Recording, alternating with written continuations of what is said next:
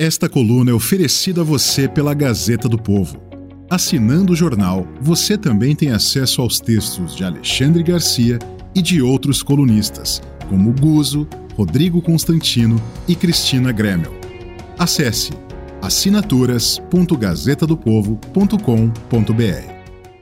Bom dia. A ação da Polícia Federal ontem atinge o coordenador das redes sociais do ex-presidente Jair Messias Bolsonaro. O filho dele, vereador Carlos Bolsonaro, que está, se não me engano, no sexto mandato, é do Republicanos.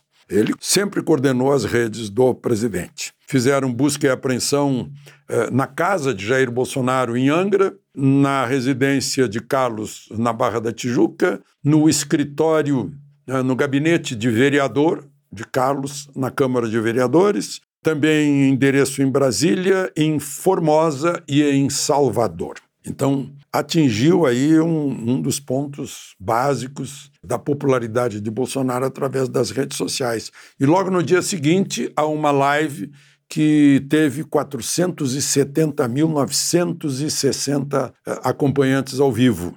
Isso dá muito mais que 10 vezes aquelas lives do presidente Lula, que ele acabou desistindo por falta de audiência. Mas atinge também a velha mídia, né, que começou o dia com duas fake news, dizendo que quando a Polícia Federal chegou, a família Bolsonaro fugiu de lancha no Oceano Atlântico, quando a verdade é que eles tinham saído muito cedo para ver o sol nascer no mar? E quando souberam, voltaram para casa e ficaram lá com a Polícia Federal até a polícia ir embora. Intimou Carlos Bolsonaro a prestar depoimento, teria levado, segundo o deputado Eduardo Bolsonaro, até o, o celular de um dos uh, seguranças ou assessores de Bolsonaro, que não tinha nada a ver com, com coisa nenhuma.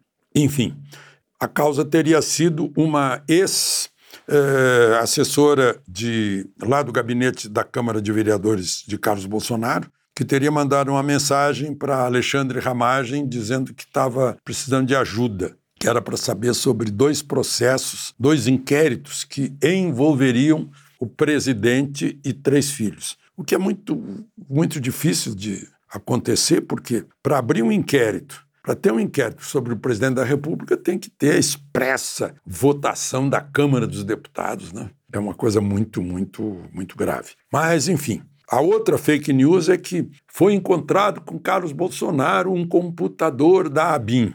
Não. Foi encontrado um computador da ABIN com uma funcionária da ABIN.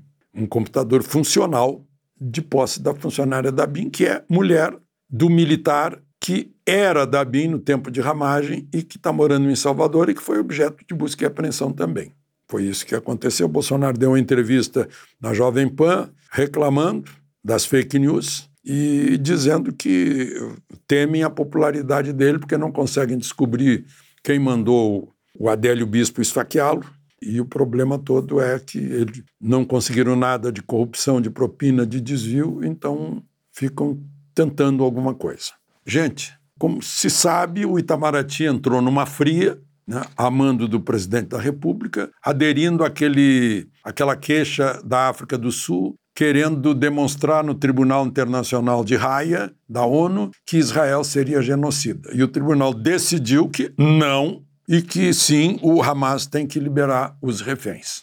Pois agora, o New York Times, eu li a notícia, uh, noticia dos integrantes do Hamas que são funcionários da Agência de Assistência e Obras da ONU que opera lá na faixa de Gaza. Um deles, por exemplo, sequestrou uma israelense, o outro distribuiu munição, tinha granadas em casa, um terceiro participou do massacre num kibbutz onde foram mortas 97 pessoas, de, de 12, 13 apontados, dois já estão mortos e nove foram demitidos pela ONU. Mas a consequência: 12 países cortaram ajuda, inclusive ajuda pesada, como dos Estados Unidos, da Alemanha, do Reino Unido, do Canadá, do Japão. Só o Brasil que está fora dessa. Para essa agência aí que existe desde 1948. E ontem, o ministro de Relações Exteriores de Israel, o Israel Katz, recusou-se a receber o Felipe Lazzarino, que é o comissário-geral dessa agência da ONU. Disse que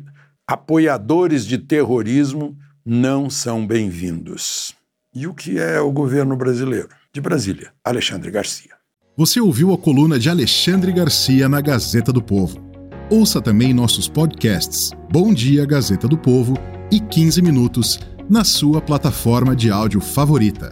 Estamos lá, basta dar uma busca.